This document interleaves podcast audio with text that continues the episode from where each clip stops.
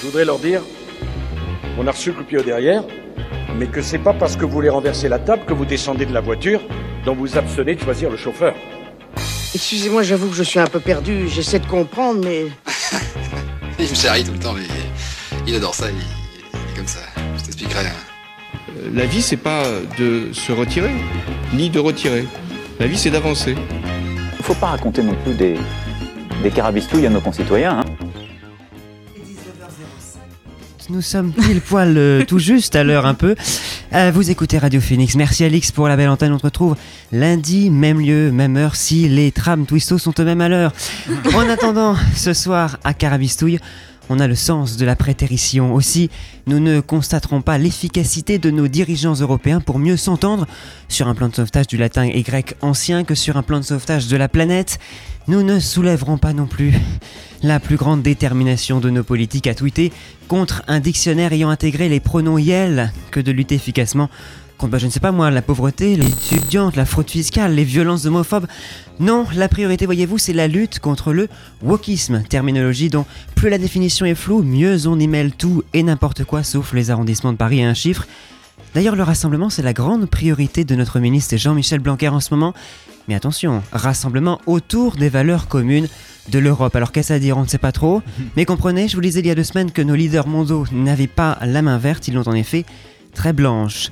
Oui, Jeanne, je me repose, je repose ma voix. Nous ne relèverons pas ainsi la farouche énergie de notre chevalier de l'éducation nationale parti en croisade dans un entretien au point pour défendre la droite ligne des langues européennes dont on sait très bien qu'elles n'empruntent rien aux langues germaniques, ni celtiques, ni sino-tibétaines, encore moins arabes, évidemment non, rien d'autre que latine et grecque. Nous ne soulignerons pas enfin cette remarquable gymnastique plus à l'aise avec euh, le sport qu'avec moi euh, la respiration, du ministre qui n'a jamais blémi face au budget accordé aux collèges et lycées, qui a toujours privilégié, on le sait, les ouvertures de classe, celles des langues anciennes surtout, plutôt que leur fermeture, et qui n'a jamais contraint les professeurs à l'ubiquité de leur enseignement, en poste partagé comme on dit, mais remarquez, c'est beau le partage. Soyons donc euh, autre chose que woke, ne nous éveillons à rien, soyons attentifs ni aux discriminations, ni aux injustices, ni aux virages du monde sinon à la menace, laquelle? On s'en fout pourvu que notre République n'ait pas les couleurs de la diversité, les mains vertes et encore moins les mains blanches, et puis surtout bagarrons-nous gentiment à coups de débat télé sur l'insécurité, l'immigration et le pouvoir d'achat, mais surtout pas sur l'avenir de la planète ou de la paix, non, voyez-vous, nul besoin d'en parler tant on le sait, c'est l'art de la prétérition. Bonsoir à toutes et à tous, bienvenue dans Carabistouille et bonsoir à mon acolyte, oui, visiblement un petit peu grincheux et à court de souffle. et ça tombe mal. Oui, bonsoir Jeanne, bonsoir les amis, vous me connaissez, j'aime râler un peu et je suis pas sportif. je suis un vieux jeune con. Mais c'est vrai, ce soir, on vous propose une émission tout en wokisme, en islamo-gauchisme, en pacifisme. Une émission sur vous qui nous, écoutez, qui nous écoutez peut-être les jeunes. Quelle horreur En effet, ce soir, nous revenons sur un sujet qui ne plaît pas souvent aux adultes. Non mais vous savez, les adultes, les vrais quoi, ceux qui nous gouvernent. Non, parce que nous, visiblement, on n'est pas vraiment encore des adultes. Non, on est des gentils petits... Euh étudiants. Tout à fait, on ne mange pas assez de viande, on est trop inclusif selon Blanquer, bref, rien ne va. Bon, au moins moi j'ai fait un peu de latin et de grec, c'est après que ça s'est gâté, mon éducation républicaine a flanché quelque part.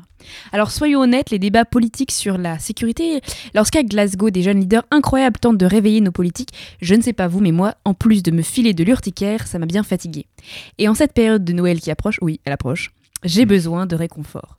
Alors certains parlent de coutume, moi j'appelle ça la survie. Hein. C'est-à-dire que passer le 15 novembre, c'est plaid, chocolat chaud, chamallow, Harry Potter ou Downton Abbey, apprécié selon le mood et l'humeur, et guirlande lumineuse. Grosse régression en enfance, et je parie que les vrais adultes, eux, ont oublié de manger des chamallows.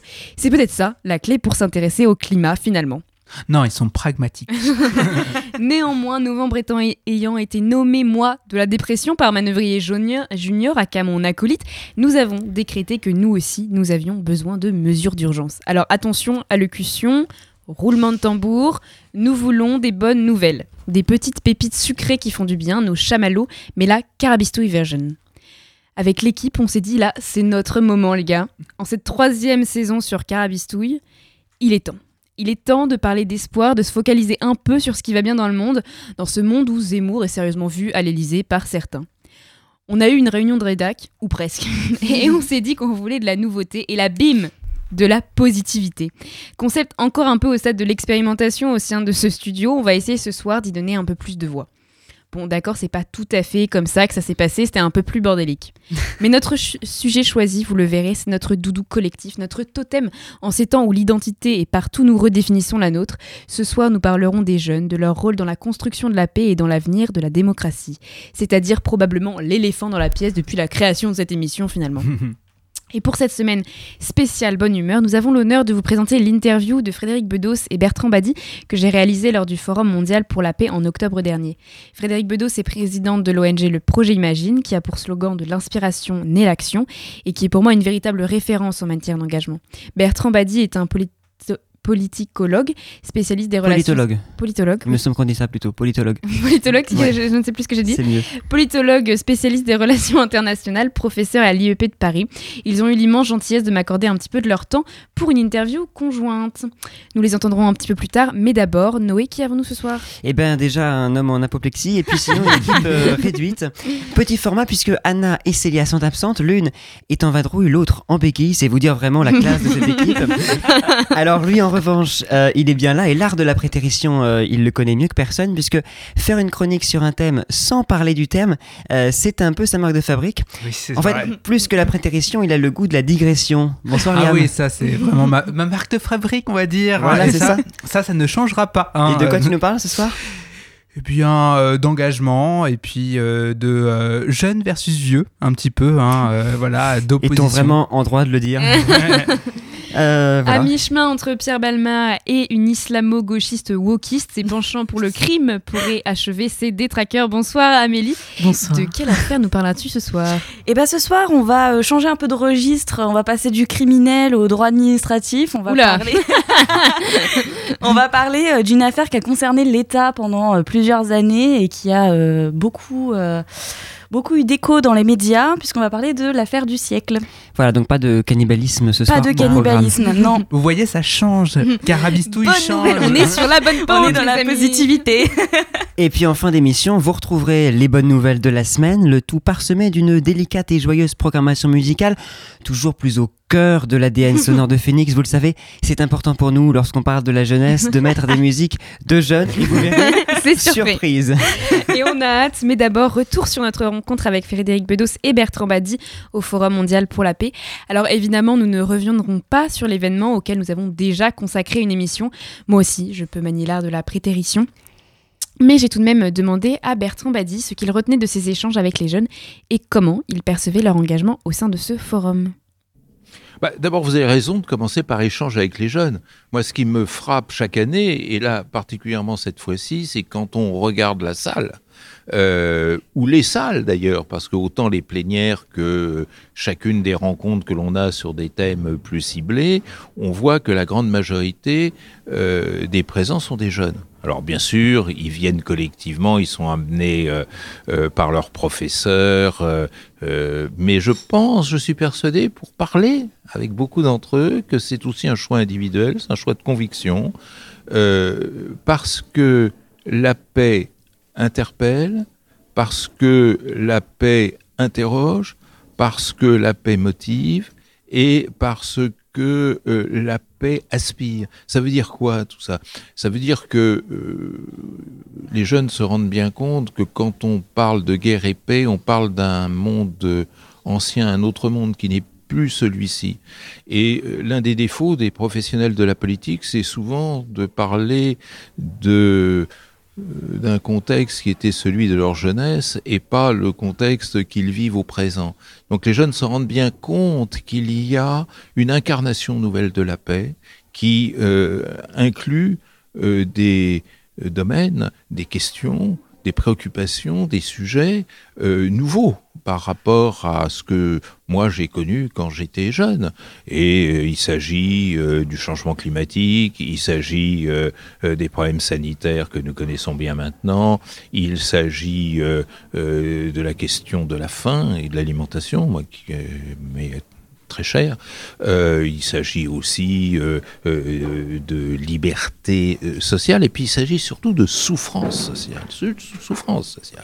C'est-à-dire que la grande différence qu'il y a entre aujourd'hui et hier, c'est que hier, on voyait pas beaucoup la souffrance. Et quand on avait la chance d'être privilégié, on pouvait vivre dans l'ignorance de la souffrance.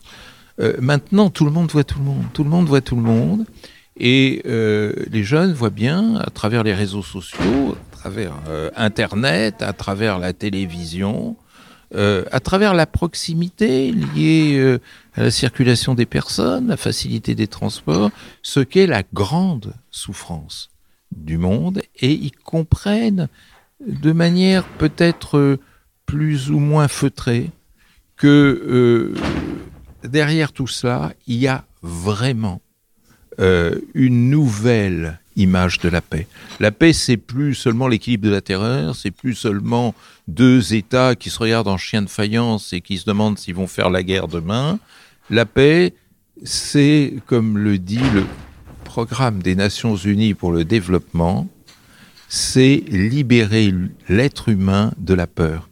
Et la peur, elle est plus là où elle était hier, elle est euh, là où euh, maintenant le monde tel qu'il est la place, c'est-à-dire euh, au centre même de tout euh, ce désarroi social, cette décomposition sociale liée aux inégalités dans le monde, liée à la désertification, aux, aux conditions climatiques nouvelles, liée aussi à, à l'irrespect que l'on a pour l'autre, au peu de considération qu'on a pour l'autre, au, au refus de prendre en compte l'altérité. Et tout ça, euh, c'est ce dont nous parlons dans le forum, et je crois que c'est quelque chose de très important pour nous. Frédéric Bedeau, c'est le président de l'ONG Projet Imagine, comme je vous l'ai mentionné tout à l'heure. Je lui ai donc demandé ce qu'elle retenait de ce forum qui met aussi, et peut-être même surtout, en avant une volonté de sensibiliser et d'informer les jeunes sur les problématiques démocratiques actuelles. Je trouve que c'est un, très beau préambule euh, que vient de nous donner Bertrand Badi. Peut-être je vais revenir à la genèse de tout ça. Cette année, c'est la quatrième édition. Il y a eu un numéro zéro hein, qui a été un peu un numéro test. Donc ça fait déjà plus de cinq ans qu'on est embarqué dans cette aventure ensemble. Et c'est un privilège de chaque instant parce qu'on a bien conscience de la responsabilité qui nous incombe. Parce que le monde, effectivement, se complexifie. Euh, il y a pas mal de données qui sont en train de se combiner et qui ne présagent rien de bon euh, à bien des égards.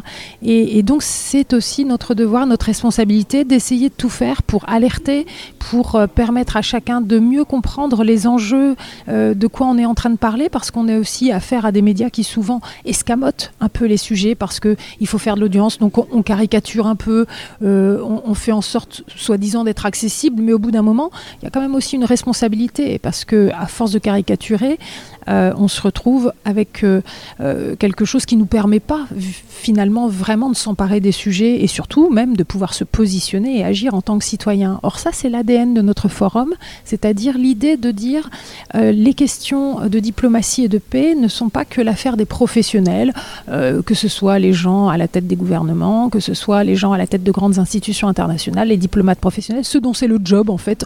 Non, c'est aussi l'affaire de chacun de nous, de chaque citoyen, de la société civile dont on voit bien qu'elle a de plus en plus envie d'être partie prenante de la marche du monde.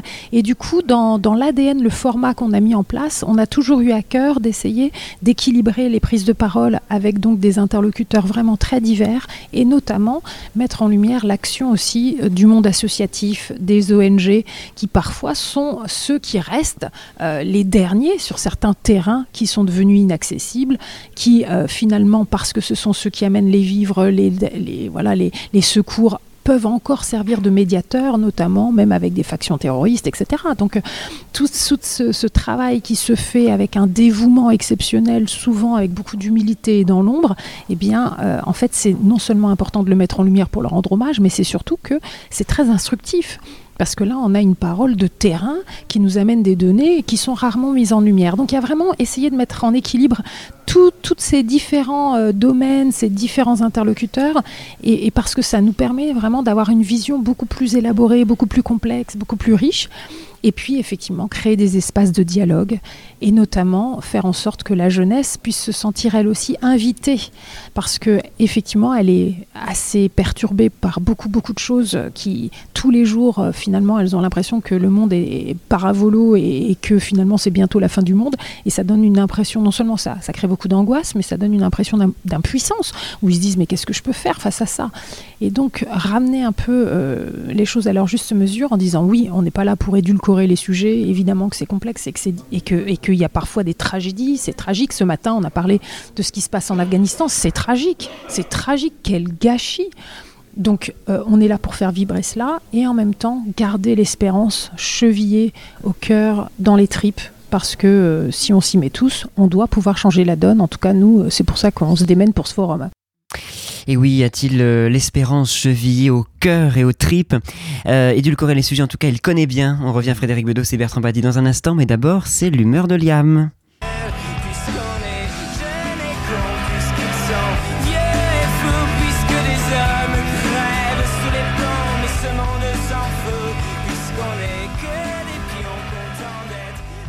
Bonsoir, bonsoir les petits loulous. Deux semaines que l'on ne s'est pas retrouvés en tête à tête, vous et moi. Qu'est-ce que vous m'avez manqué? C'est quoi cette voix? Soir Eh bien, je fais de la SMR, vous voyez. Bon, je l'admets, ce choix de musique comme jingle peut surprendre.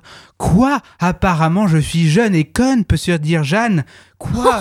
Quoi? Apparemment, je suis vieux et fou, peut se dire Noé. Avant d'oublier ce qu'il voulait dire. Mais oui, qui de mieux pour parler jeunesse que de la jeunesse elle-même En ASMR. En ASMR. mais, mais non, ne t'en fais pas, Juppé. Toi, tu as un droit spécial pour parler de la jeunesse. Tu as tellement la pêche, même mieux, la super, Super pêche. Alors, tu peux être, tu peux tu peux parler de nous. Plus sérieusement, tous les gouvernements se sont penchés sur nous, les jeunes, de la crèche jusqu'à notre premier travail, mais on va pas se mentir, ils se cassent un peu les dents dessus. hein. Les jeunes sont trop feignants, trop différents de nous, les vieux, ils détricotent tout ce qu'on a mené depuis des siècles, ils veulent trop de changements, alors que, comme le dit Saez, on est jeunes et cons. Comme l'a dit notre président adoré, C'est dur, c'est dur d'avoir 20 ans en 2020. À qui le dis-tu. Manu Eh oui. À qui le dis-tu hein? Oui, c'est très dur d'avoir 20 ans aujourd'hui, mais il faut aussi voir que la jeunesse a montré une résilience face aux États qui, on va pas se le cacher, n'ont pas compris les attentes de la jeunesse. Pour beaucoup, la politique les a abandonnés, alors que la crise du Covid frappait de plein, fait le, plein, de plein fouet pardon, le monde. Mais oui, aujourd'hui, pas de panique. Je ne ferai pas une chronique d'une tristesse affligeante. Vous savez, celle que l'on fait depuis le début de l'année en fait. Depuis le début de la saison. Ouais, Depuis le début de l'année, oui aussi. Non, aujourd'hui je suis positif, je pense positif, la positivité me sointe par tous les pores de ma peau. Et vous aussi, rejoignez-nous. Vous avez des partiels dans pas longtemps? N'y pensez plus. Vous stressez pour votre avenir? N'y pensez plus. Vous êtes dans cet havre de paix et de bonheur, puisqu'aujourd'hui nous sommes partis sur le chemin de l'engagement jeunesse.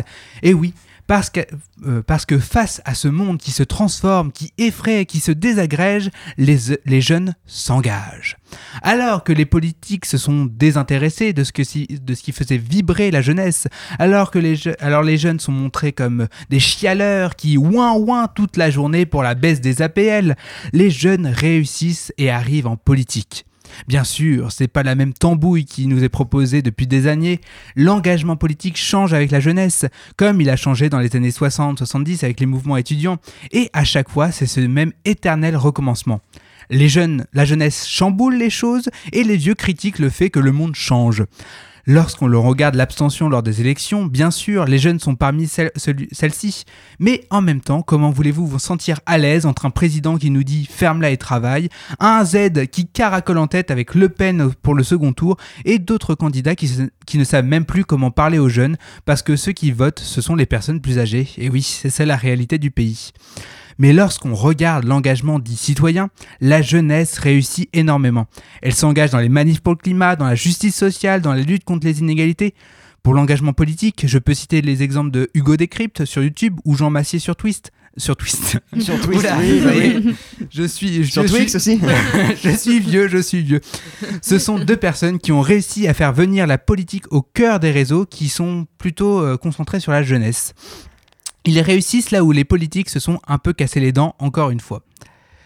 En effet, les réseaux sociaux, même s'ils ont des inconvénients, faut pas se le cacher, contribuent quand même à une certaine connexion importante entre le monde. La jeunesse est montrée comme nombriliste qui ne se concentre que sur leurs propres problèmes, mais face au, monde d'avant qui constitue le lien de tous. Mais bien au contraire, elle réussit à se lier dans une vision du monde qui dit stop face à la crise climatique, face au racisme, face aux discriminations. Elle réussit à innover dans les rapports mondiaux, à une vision qui est loin d'être seulement auto-centrée, mais qui arrive à se connecter, à se lier face à un monde qui commence à entendre bouillir ses contestations. Alors, jeunesse de tout pays, unissez-vous pour un monde meilleur, comme vous le faites si bien depuis des années. Ce qui vous dites que vous n'arriverez pas à changer le monde, à révolutionner les rapports sociaux, les rapports politiques, ne sont pas des pragmatiques. Ce sont des personnes qui ont abandonné trop vite leurs rêves de monde meilleur et ne pensent que ce monde est devenu une norme, que l'on ne peut plus changer, déboulonner. Mais, comme le dit le scientifique érudit et humaniste Théodore Monod, l'utopie n'est pas l'irré- l'irréalisable, mais l'irréalisé.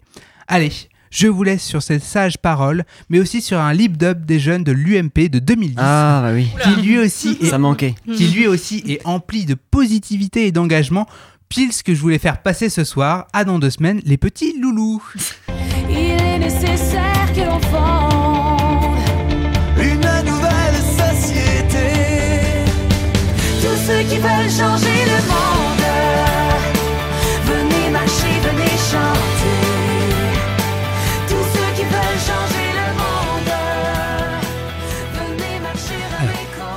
Petite précision. Oui, allez, voir le clip parce que si vous voulez voir Nadine Morano et Xavier Bertrand faire une hola, c'est magnifique. voilà. On va s'y précipiter. tu serais pas un peu woke, dis donc, mon Liam? Ah, mais non, pas du tout. Qu'est-ce qui fait dire ça? Changer le monde et comment C'est nos deux questions ce soir parmi tant d'autres. Alors allons-y, changeons le monde avec Bowie, Changes sur Phoenix.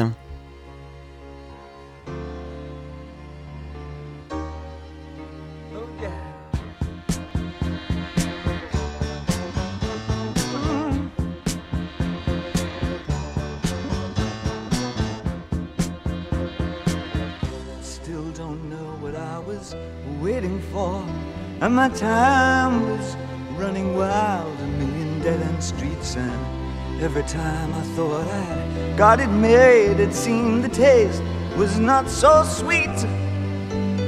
So I turned myself to face me. But I've never caught a glimpse how the others must see the faker. I'm much too fast to take that test. Changes. Turn and face the strain. Changes. Don't wanna be a richer man.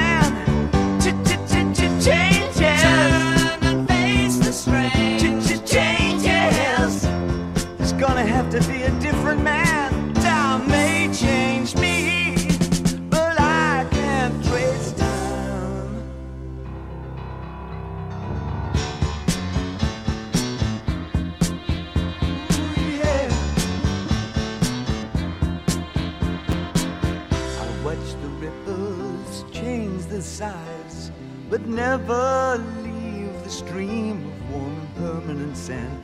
So the days float through my eyes, but still the days seem the same.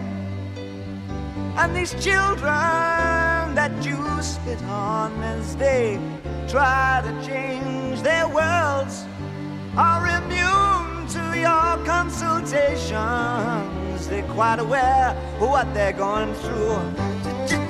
Changes. Turn and face the strain. Changes. Don't tell them to grow up uh, out of it.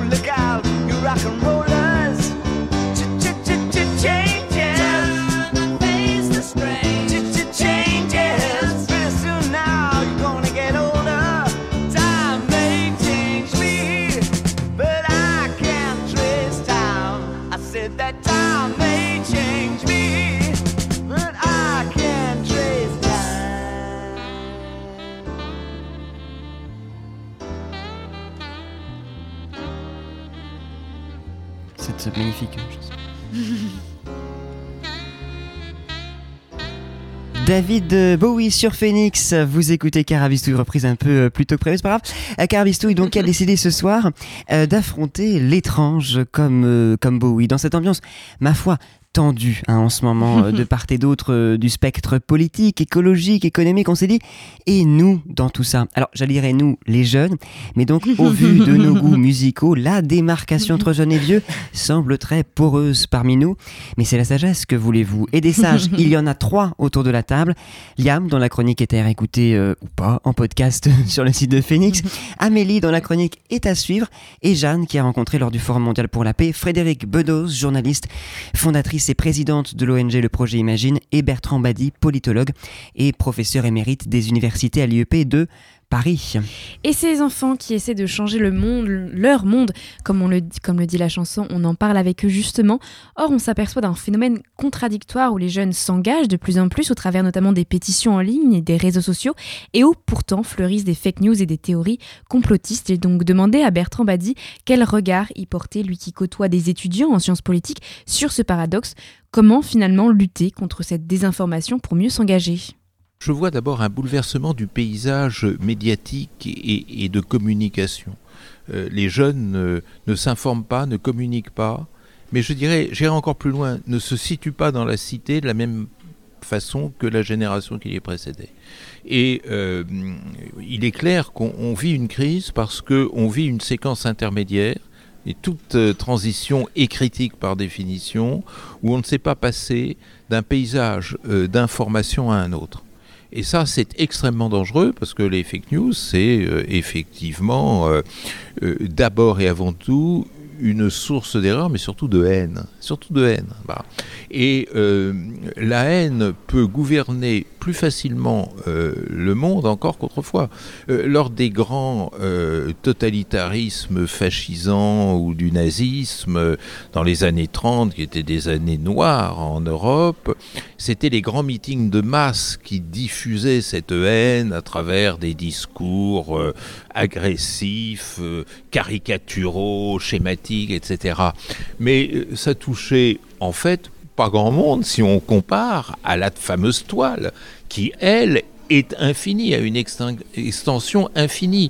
Et peut-être qu'à l'époque, euh, la propagande euh, fasciste, nazie, était presque plus franche, c'est-à-dire elle se présentait comme raciste, comme racialiste, et on arrivait à suivre ces déductions, qui étaient des déductions épouvantables, ignobles. Mais le problème, c'est qu'aujourd'hui, euh, il n'y a même plus cette franchise, il n'y a même plus cette affirmation. C'est-à-dire, le mal devient souterrain par le biais des fake news et tout ce qui s'ensuit. Et ce qui est terrible, c'est que parce que ces modes de communication sont nouveaux, ils plaisent aux jeunes beaucoup plus encore que les anciens, qui sont quand même plus contrôlés. hein. Euh, quelles que soient les désillusions et déceptions que l'on a quand on regarde la télévision, qu'on écoute la radio, qu'on lit les journaux, on voit que le péril est moindre que euh, avec les réseaux sociaux où on voit des choses absolument, on lit des choses absolument terrifiantes. Donc ça, c'est un premier problème et dont on voit les dégâts dans la jeune génération. Alors ces dégâts, c'est quoi? C'est une sorte de rejet de la science. Moi qui me fait très peur. C'est-à-dire, on ne croit plus à la science. D'ailleurs, la science fait partie du complot. En gros, la science nous, nous trompe, nous raconte de- de- des choses fausses. Alors, il faut quand même pas oublier que l'humanité s'est peu à peu émancipée grâce à la science.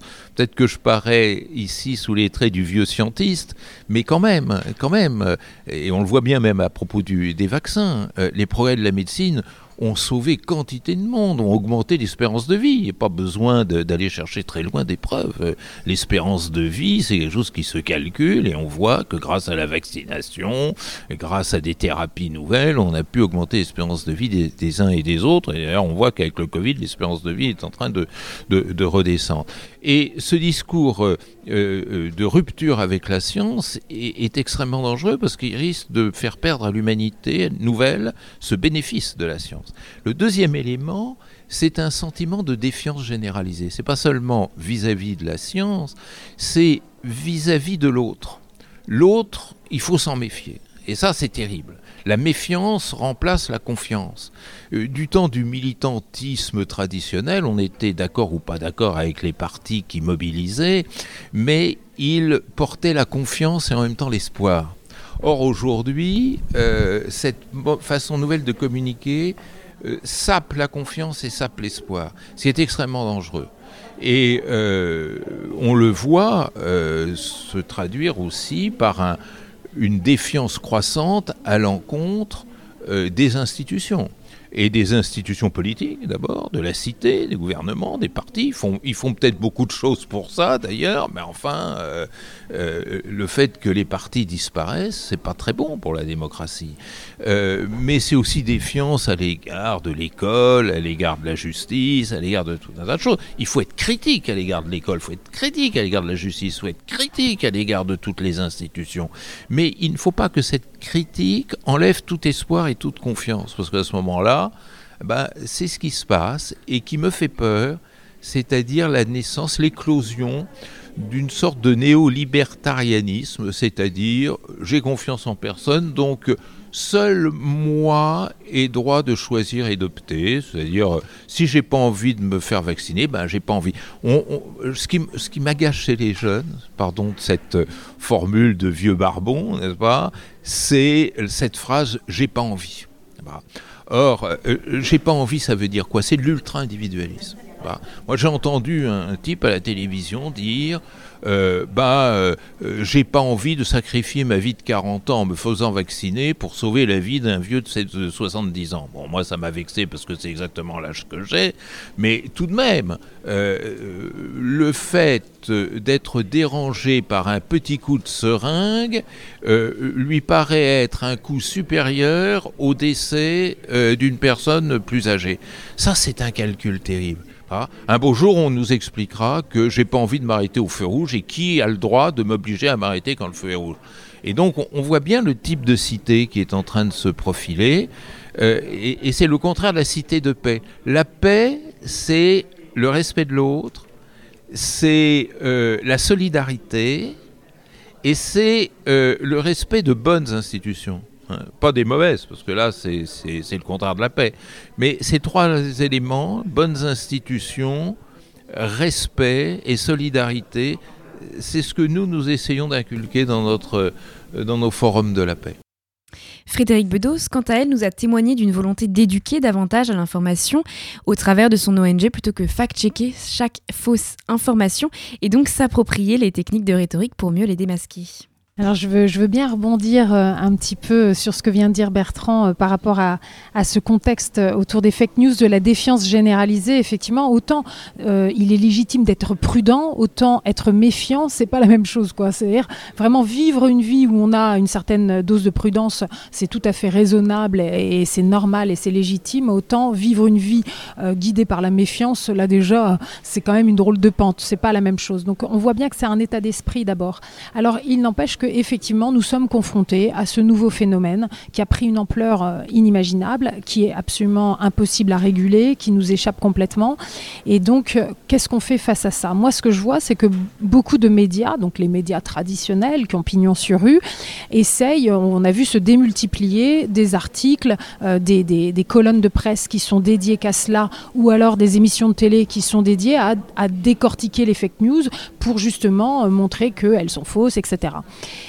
Et moi, je ne peux m'empêcher de regarder ça avec, euh, de manière un peu circonspecte. C'est-à-dire que c'est légitime, c'est sans doute nécessaire, mais c'est loin d'être suffisant. On voit bien que ça ne crée pas une- un recul du phénomène. Et donc c'est là où j'essaye d'interpeller euh, la sphère journalistique pour lui dire, mais est-ce que vous comprenez que on est en train de toucher à une zone sensible qui ne fonctionne pas par la rationalité? Vous essayez de répondre à cela dont on voit bien que euh, tous euh, les, outils qui sont utilisés sont ceux de l'émotionnel, c'est l'indignation permanente tous les jours sur Twitter, euh, le dernier truc sur lequel tout le monde s'indigne, etc. Donc on n'est pas dans la rationalité. Et vous venez en y répondant avec des outils rationnels qui finalement viennent accentuer encore la méfiance, c'est-à-dire on se dit oui, oui, alors eux ils viennent décortiquer et en fait on sait qu'ils sont ceux qui sont porteurs de la parole justement des conspirationnistes, etc. En fait vous, vous rajoutez de l'eau au moulin. Et donc nous, la manière dont on a essayé d'aborder ça au sein de, l'ONG, le projet Imagine, euh, puisqu'on a créé un, programme universitaire justement dédié à ça qui s'appelle Média et Esprit Critique, ça a été de se dire l'idée c'est pas pas le fait puisqu'en fait là on est sur le factuel et les fake news justement donc il faut montrer que ce n'est pas les faits. Eh bien nous on se dit c'est pas ça forcément le, le, le vrai souci, c'est pas le fait, c'est ce que ça me fait.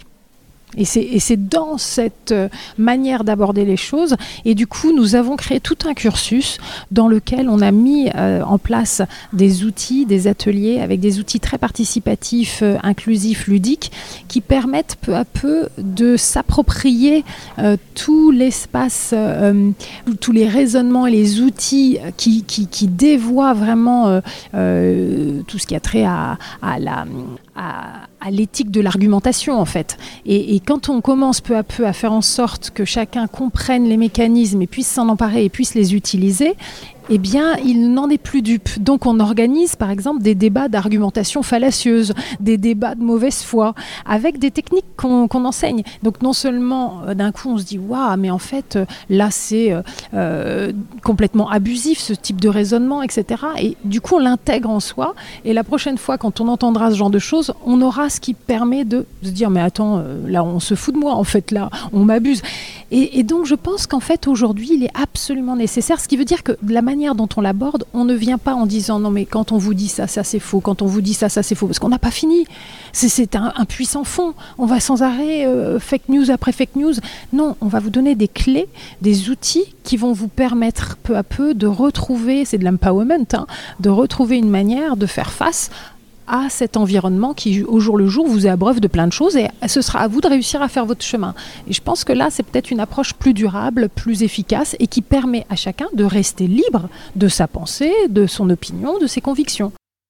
Alors créé en, en 2010, l'ONG Le Projet Imagine a aujourd'hui 11 ans et depuis 11 ans, forcément, les choses ont changé. Je lui ai donc demandé quelles évolutions elle avait constatées, tant au niveau de la démocratisation de ces espaces d'expression qu'à leur utilisation par les jeunes comme vecteur de nouvelles formes d'engagement citoyen. Oui, en fait, euh, le programme Média Esprit Critique qu'on fait dans les universités est très récent. C'était quelque chose que j'avais en tête euh, depuis un moment et notamment depuis euh, la montée de Trump, en fait, parce que c'est à ce moment-là qu'on a vu véritablement les effets des fake news, etc. C'est à ce moment-là. Mais avant ça, donc, on a travaillé pendant des années sur notre programme école qui, lui, n'est pas vraiment sur les médias. Il est vraiment sur comment on va faire en sorte que nos jeunes puissent intégrer des valeurs humanistes fortes et qu'ils puissent aussi être invités à faire un effort d'introspection ici au Forum mondial pour la paix. Ce que j'aime, c'est qu'on est dans la géopolitique, les relations internationales, etc. J'aime bien parce que Bertrand fait une grosse grimace quand on dit géopolitique et ne supporte plus ça. Mais tu, vas nous l'expliquer justement. Mais en tout cas, là où on se rejoint, c'est que effectivement, ce que j'aime, c'est qu'ici, on, on veut vraiment mettre l'humain au cœur de nos réflexions.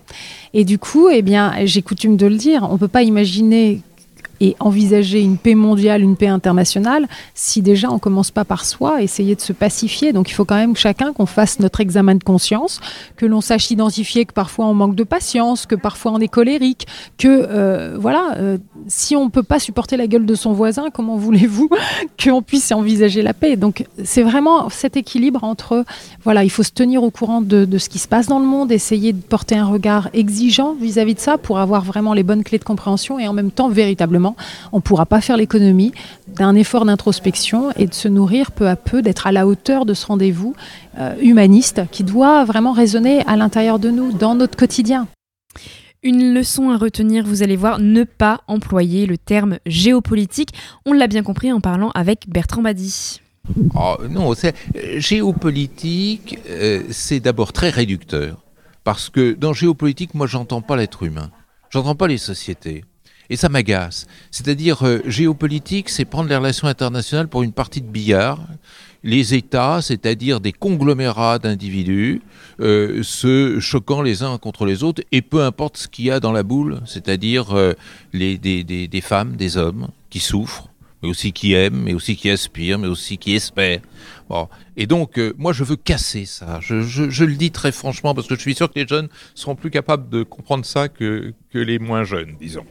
C'est-à-dire, euh, humaniser les relations internationales. J'en ai marre que l'on prenne l'Afghanistan pour une boule de billard entre la Russie, la Chine, les États-Unis, euh, le Pakistan, etc. Non, euh, la question afghane, c'est tout simplement 38 millions de personnes dont beaucoup souffrent énormément et sont en situation de détresse, de détresse. Bon. Et on ne parle au nom de la géopolitique que de les sanctionner. hein. J'ai entendu un ambassadeur que je nommerai pas qui dit faut renforcer les sanctions. Mais euh, ça veut dire quoi? C'est-à-dire qu'on va cogner sur des êtres fragiles qui en ont vu de toutes les couleurs pendant des années et des années et des années. Et donc, éthiquement, je ne supporte pas ce terme de géopolitique. Et il n'y a pas intérêt à l'utiliser devant moi. hein. Et, et scientifiquement, ça ne me paraît pas davantage valable parce que, à la rigueur, géopolitique faisait sens à une époque où les relations internationales ne mettaient en scène que des États et leurs armées, ce qui était quand même jusqu'à la fin de la guerre froide euh, l'essentiel. Maintenant, qu'est-ce qu'on voit?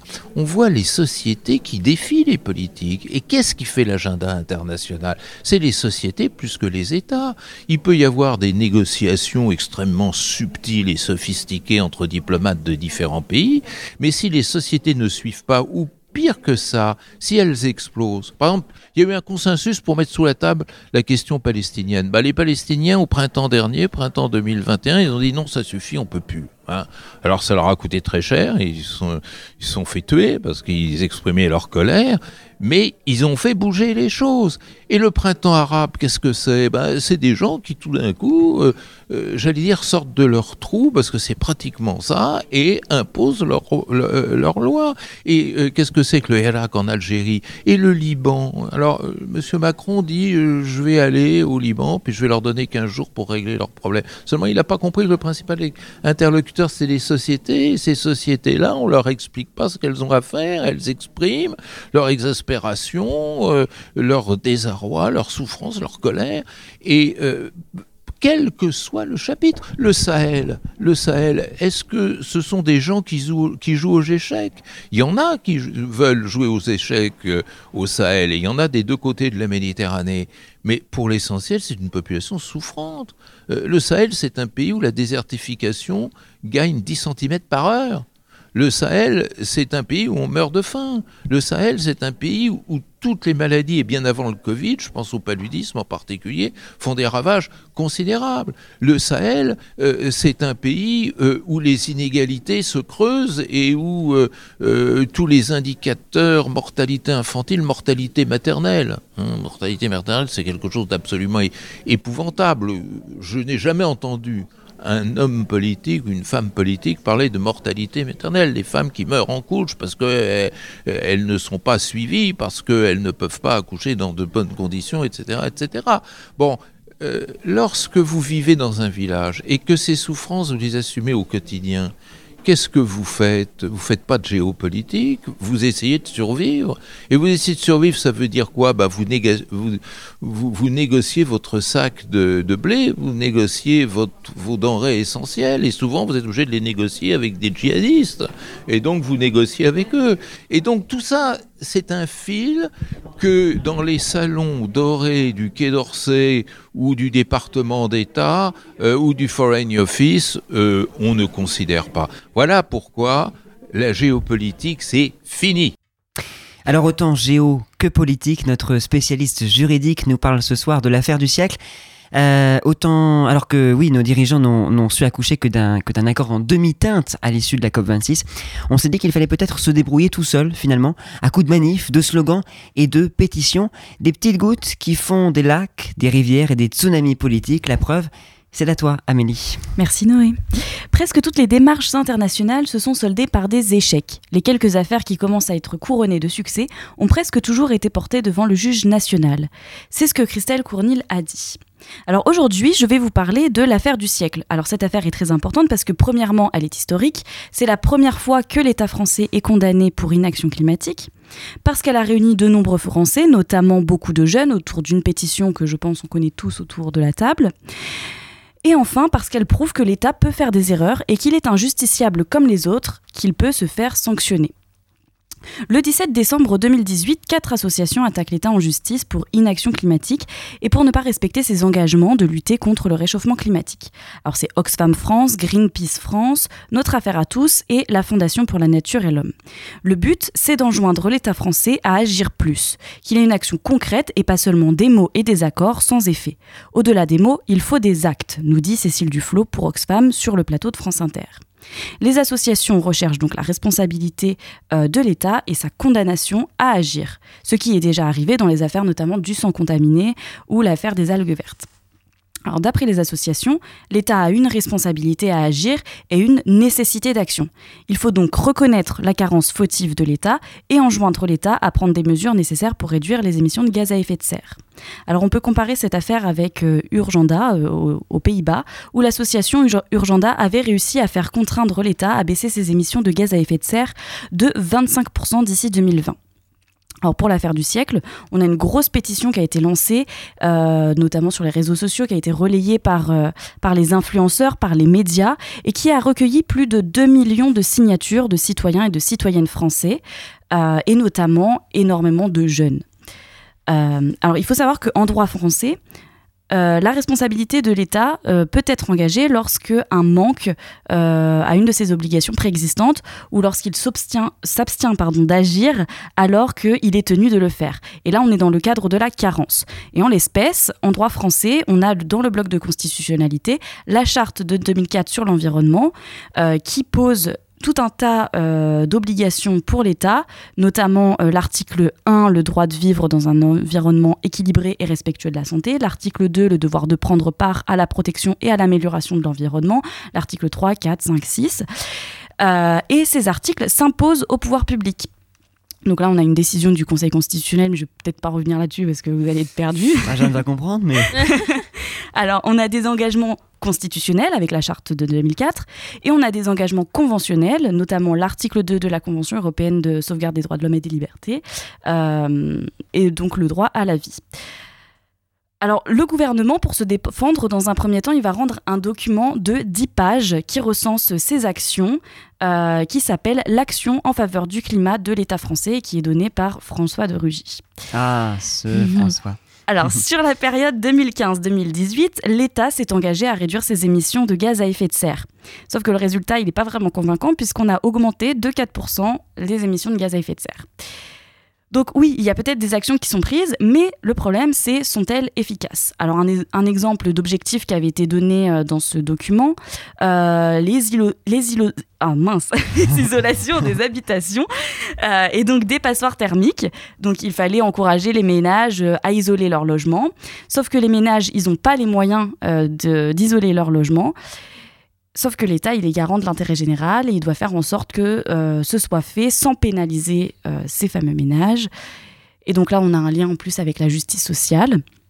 Et donc, pour faire simple, on repère trois manquements principaux euh, que l'État l'État a manqué à, euh, à trois obligations. La non-réduction des émissions de gaz à effet de serre et même une hausse de ces émissions. Le développement euh, des énergies renouvelables qui est très en retard et la réduction de la consommation d'énergie qui elle aussi est très en retard. Sauf que en France, nous sommes dans un état de droit. L'État est injusticiable comme les autres et il peut donc être condamné. Alors l'affaire du siècle, elle a été, euh, elle a été euh, initiée un peu par l'affaire Urgenda, donc euh, qui est une, une décision de 2019 euh, dans laquelle la, la- cassation de- des, Pays-Bas confirme le lien entre le climat et la protection des droits de l'homme au visa de l'article 2 et 8 de la Convention européenne. Donc l'article 2, on l'a dit, c'est le droit à la vie. L'article 8, euh, c'est la vie privée et familiale. Et donc ça inspire, euh, ça inspire notre affaire du siècle. Et le 3 février 2021, dans une décision que les associations considèrent comme une victoire historique pour le climat, le tribunal administratif reconnaît la faute de l'État et ordonne un complément d'information avant de se prononcer sur l'injonction l'injonction à agir. Et en octobre 2021, le tribunal ordonne au Premier ministre de prendre d'ici le 31 décembre 2022 toutes les mesures utiles pour réparer le préjudice. Nous avons donc bien une victoire et une injonction à agir pour l'État.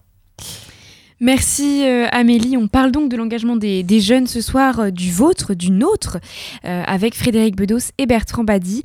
Et dans émission, il y a un mot, une devise. Soyons attentifs au monde merveilleux avec la voix suave de Louis Armstrong.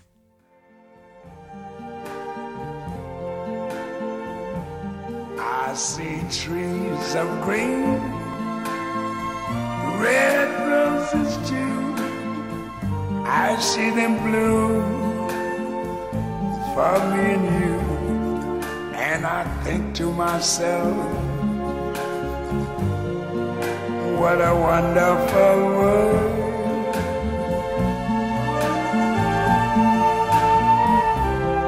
I see skies of blue and clouds of white, bright blessed day, the dark sacred night, and I think to myself, what a wonderful world.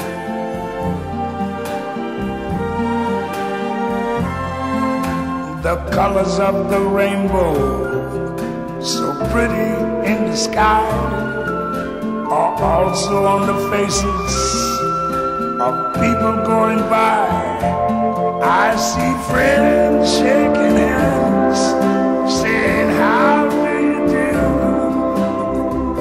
They're really saying, I love you. I hear babies cry. I watch them grow they'll learn much more than I ever knew. To myself, what a wonderful world.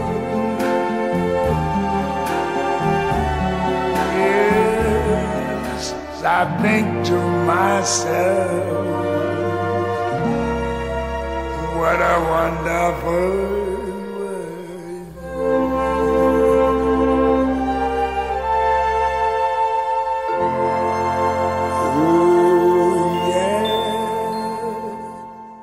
Dites donc, il serait pas un peu woke le Louis Armstrong là The Colors of the Rainbow, the So Pretty in the Sky avec mon bel accent, are also on the faces of people going by. Franchement, Euh, bah oui, encore de l'inclusion LGBTQIA+, hein, friendly. Que voulez-vous Notre Jean-Michel Blanquer n'a donc vraisemblablement pas de Louis Armstrong dans sa playlist Spotify, mais nous. On l'a. Ne vous avais-je pas dit que nous mettrions une programmation musicale spéciale jeune pour parler de la jeunesse? Bah voilà, toujours fidèle à nos paroles, fidèle aussi à nos valeurs, ça oui quand même. On revient donc à toi Jeanne et à ta rencontre avec euh, deux monuments dans la construction de la paix, Frédéric Bedos et Bertrand Badi. Oui, revenons à cette mobilisation de la jeunesse pour l'avenir du monde parce que parce qu'autant dans le cadre de l'ONG de Frédéric Bedos et de ses projets éducatifs qu'au Forum mondial pour la paix, on a remarqué cette volonté de combiner engagement et discussion internationale avec les engagements locaux, des mobilisations plus ciblées qui sont mises en avant et qui parfois même naissent du forum. Et puisqu'internationalement toutes ces problématiques peuvent donner le, vertige, comme l'exprimait Frédéric Bedos, je leur ai demandé à tous les deux comment donner envie aux jeunes de s'engager et comment associer ces deux dimensions des actions citoyennes, tant internationales que locales. Alors, chère Jeanne Manœuvrier, je pense que justement, vous êtes l'exemple même de ce que l'on essaye de faire en labourant le terrain d'année en année, puisque finalement, vous êtes, je, ne crois pas euh, révéler des secrets, mais euh, vous-même, chère Jeanne, vous êtes arrivée euh, la première fois, vous avez découvert le forum, vous aviez à peine 16 ans, et aujourd'hui, vous avez créé votre association sur tout ce qui a trait aux inégalités menstruelles. Donc, on voit bien que peu à peu, voilà, il s'est passé quelque chose qui fait que vous aviez envie d'aller beaucoup plus loin que simplement penser à ces sujets. Vous aviez besoin aussi de mettre les mains dans le cambouis, d'essayer d'agir. Et c'est pour nous, pour Bertrand et moi, mais c'est juste merveilleux d'entendre ça parce que euh, voilà, on se dit que on se démène pas pour rien. Et, je pense que c'est là que ça se passe. Tu veux dire quelque chose, Bertrand? Ben, un paradoxe, mais comme tous les paradoxes, ce n'est qu'un paradoxe apparent. C'est-à-dire, euh, plus il y a de mondialisation, plus il y a de retour vers le local. Pourquoi? Ça paraît effectivement paradoxal, ça n'est pas du tout. Parce que euh, la mondialisation donne nécessairement le vertige. La mondialisation, euh, c'est euh, euh, 7 milliards et demi, presque 8 milliards d'individus, c'est 5 continents, c'est l'espace aussi de plus en plus et c'est les mers, etc. etc. Donc, on ne peut gérer la mondialisation que en essayant de raccorder le local au global. Alors, euh, celui qui paye les frais, c'est peut-être l'État qui ou la nation qui apparaît de moins en moins, euh, en tous les cas, incontournable dans cette logique. Mais c'est une source d'espoir. C'est une source d'espoir parce que, et moi c'est quelque chose que je disais toujours à mes étudiants, vous travaillez dans une entreprise, vous ne pouvez pas faire chacun de vos gestes professionnels sans penser qu'ils ont une signification mondiale, qu'ils ont des conséquences mondiales. Vous êtes dans une association, vous ne pouvez pas être dans une association sans penser qu'elle a une dimension mondiale. Euh, vous euh, communiquez, vous vous informez, vous vous éduquez, vous ne pouvez pas le faire autrement qu'en pensant que tous ces gestes ont une dimension mondiale. Moi, je dis à mes étudiants, calculez le nombre d'actes à pertinence mondiale que vous commettez chaque jour. Si vous n'en trouvez pas une centaine, c'est que vous savez pas compter ou vous savez pas regarder. hein. Et ça, ça c'est quelque chose de très nouveau parce qu'autrefois ça ne venait même pas à l'esprit. Ça veut dire quoi? Ça veut dire que l'imaginaire, euh, cher Frédéric, l'imaginaire de chacun est un imaginaire mondialisé. Il n'y a plus d'imaginaire local. Autrefois, l'imaginaire était local. Euh, On s'imaginait dans son village euh, et euh, avec 20 ans de plus dans le même village, etc. Aujourd'hui, vous vous imaginez par rapport au monde. Et moi, j'ai été très frappé quand j'avais. Ça a été une expérience très forte pour moi, visiter le, le bidonville de Lagos au Nigeria, qui est construit, comme le nom de Lagos l'indique, sur la lagune, et euh, dans des conditions épouvantables.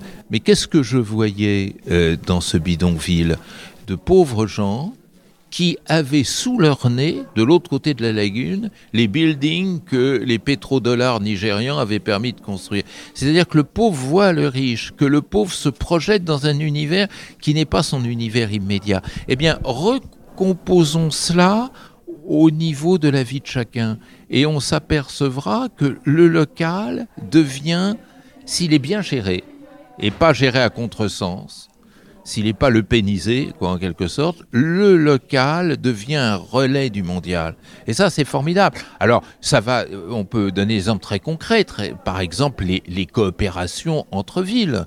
Euh, vous avez des, des villes africaines, des villes euh, euh, euh, asiatiques, des villes européennes qui travaillent ensemble. Euh, hi- hier, quelqu'un ici me disait qu'elle était née à Calais et que Calais était jumelé avec Lomé. C'est absolument extraordinaire. Et c'était une jeune d'origine togolaise. Et, et- et on voit le lien que ça peut créer, la solidarité. C'est fantastique ce, ce- ce lien qu'il y a entre Lomé et Calais, que tout sépare en principe, sauf qu'il y a de l'eau dans un cas comme dans l'autre. Bon. Et, et- puis il y a aussi les coopérations entre régions. Et puis il y a surtout notre vie quotidienne que nous devons apprendre, et c'est pour ça que le rôle des jeunes est fondamental, que nous devons apprendre à brancher sur le mondial.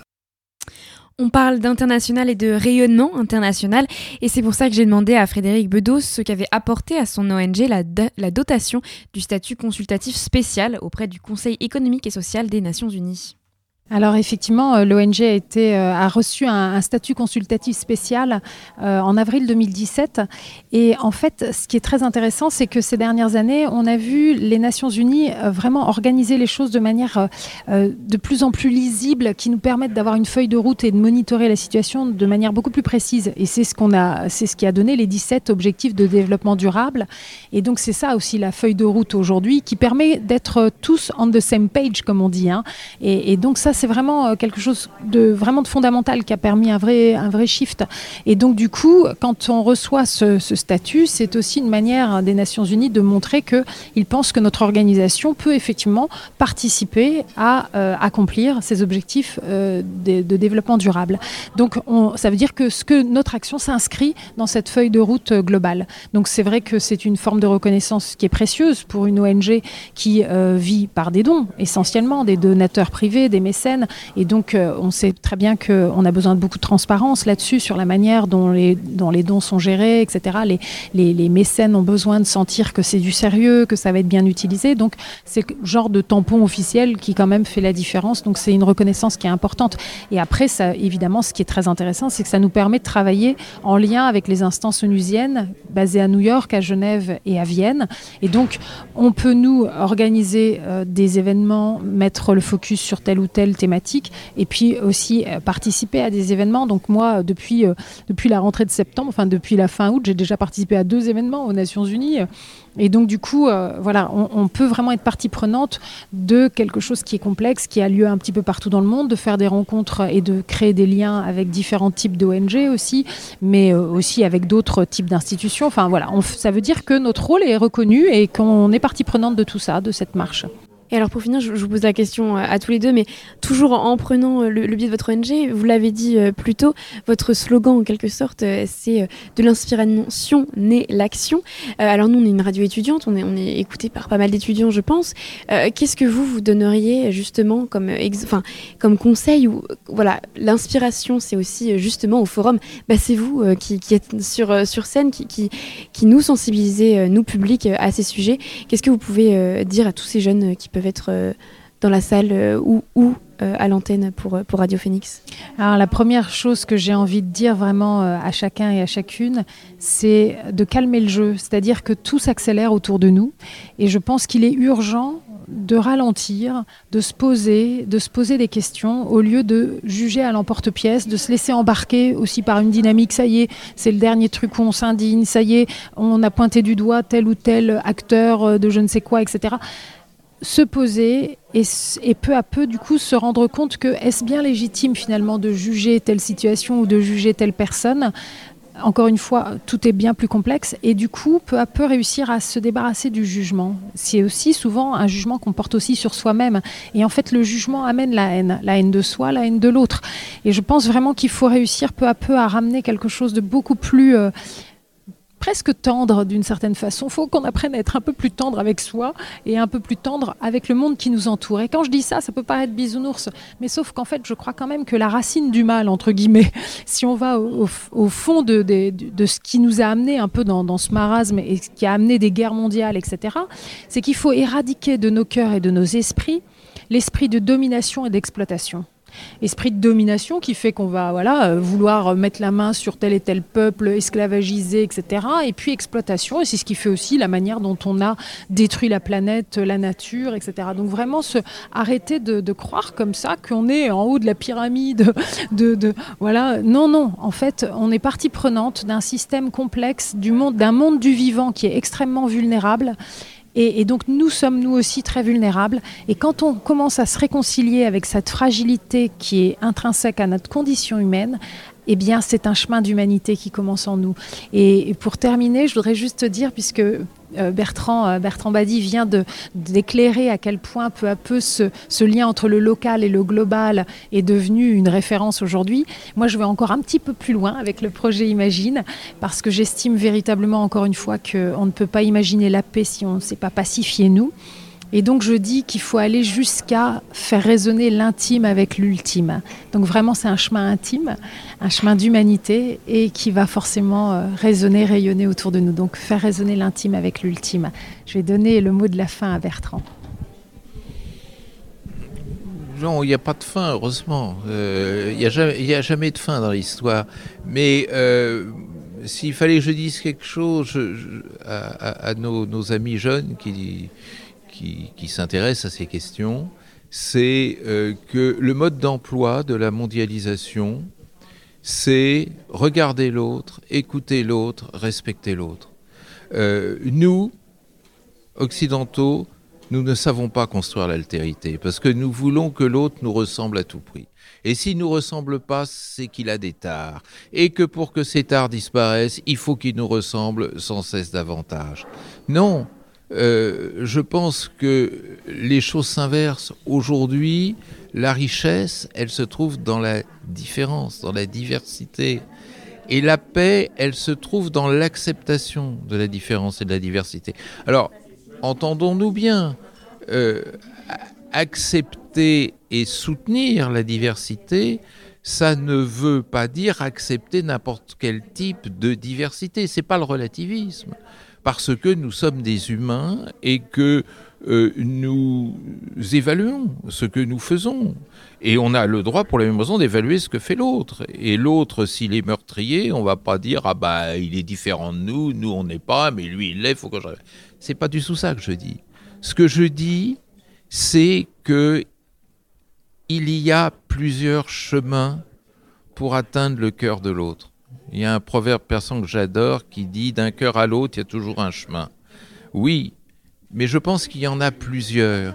Acceptons que l'autre prenne un autre chemin que celui que nous avons choisi, dès lors qu'il part de son cœur et qu'il cherche à rejoindre le cœur de l'autre. Et c'est ça euh, la grande ambiguïté, c'est qu'on veut que tout le monde prenne la même autoroute. Et ça, ce n'est pas bon parce qu'on n'a pas le droit de forcer quelqu'un à prendre un chemin s'il choisit délibérément en toute conscience un autre parcours. Et le respect, c'est ça. Le respect, c'est ça. Euh, nous avons quand même une histoire tragique derrière nous, une histoire de domination, de colonisation, d'oppression, de mépris. Euh, et c'est en sachant rompre avec tout ça, en sachant rompre avec tout ça, que euh, nous gagnerons la mondialisation. Sinon, eh bien, le réveil sera difficile car on sera peut-être les nouveaux esclaves de la mondialisation. Voilà, c'est la fin de cette interview. Merci infiniment à Frédéric Bedeau, journaliste, fondatrice et présidente de l'ONG Le Projet Imagine, et à Bertrand Badi, politologue et professeur émérite des universités à l'IEP de Paris, pour nous avoir accordé ce temps d'échange avec eux. N'hésitez pas à aller euh, voir le site euh, du Projet Imagine, de l'ONG Projet Imagine, euh, pour plus d'actualités et, pour voir leurs initiatives. Et c'est bientôt la fin de cette émission, mais d'abord, petit tour d'horizon, comme promis, de l'actualité heureuse de ces dernières semaines. Sortez votre passe les amis.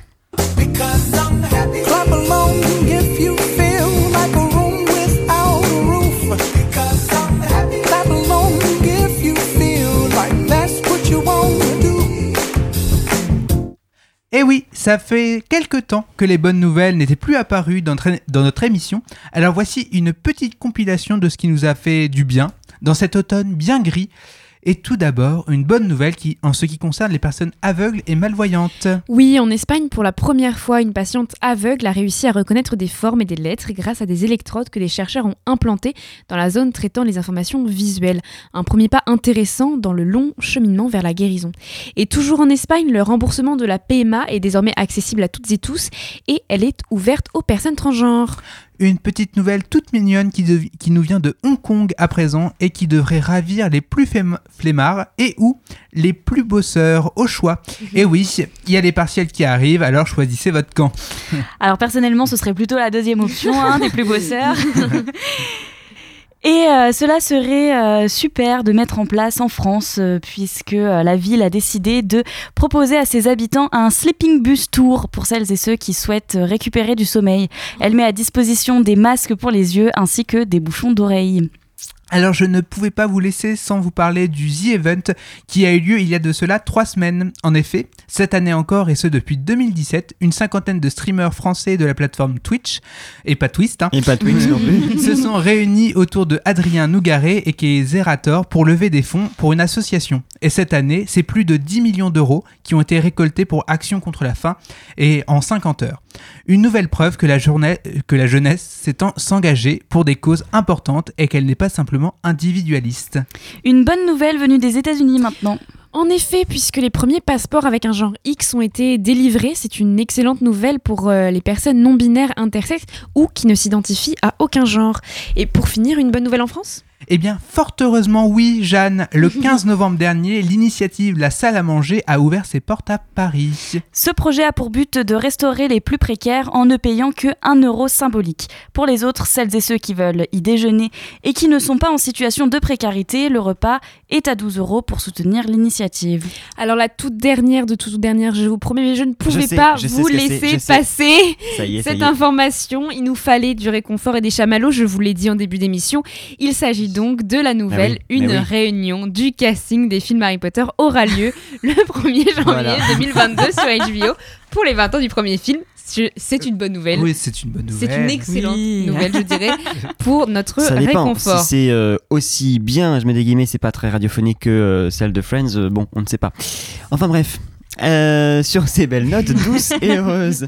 Merci Jeanne, merci Liam, merci Amélie pour ces agréables infos avant de se quitter. Et c'est la fin de cette émission. Un grand merci à nos invités pour leur temps, leur disponibilité et leur gentillesse. Merci à Frédéric Bedos et à Bertrand Badi. Merci également à Dominique Goupillon, responsable médias et public au projet Imagine pour avoir arrangé cette interview. Merci euh, les amis d'être d'être là. Merci au Forum mondial pour la paix et notamment à l'équipe euh, régionale euh, de communication d'avoir pu nous permettre de réaliser cet entretien. Un gros merci enfin à Alan à la technique ce soir et merci à mon acolyte pour la préparation de cette émission. Merci Nono. On se retrouve dans deux semaines. D'ici là, bonne soirée et vivez la musique et le monde autrement sur Radio Phoenix.